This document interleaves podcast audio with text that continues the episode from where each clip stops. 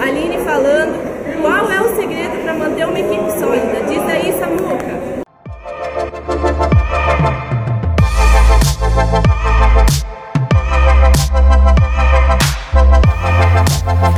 Oi Aline, que pergunta bacana. O segredo para manter uma equipe sólida é o envolvimento não é? É o calor humano, é a coinonia. Você precisa saber o nome das pessoas, o nome do filho dele, cara. Qual é o remédio, né? O antibiótico que a criança está tomando, sabe? Qual é a rua que ela mora, sabe? Se o carro dele é automático ou é manual. Isso, né? Só com relacionamento.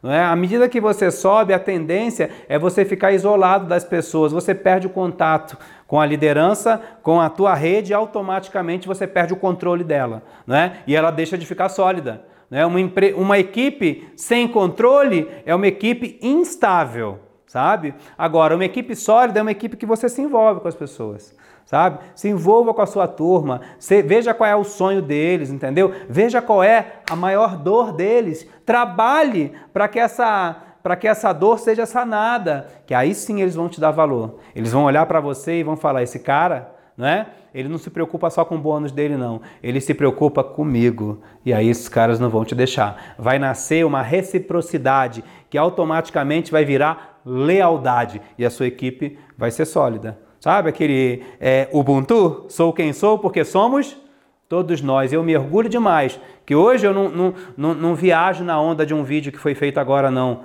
Isso aí, não é? Foi o primeiro, né? Quando eu bati master, eu, eu me relacionei com a minha equipe e mostrei para elas, né? Via e-mail naquela época, né? A visão do Ubuntu, que eu estava querendo demais chegar mas eu ia levar muita gente junto. É o que está acontecendo. Se os caras da tua equipe perceberem que você se preocupa com eles, sua equipe vai ser sólida e você vai chegar com muita gente no topo. Afinal, quem chega no topo sozinho não é líder, é um oportunista, tá bom? Um beijo para você.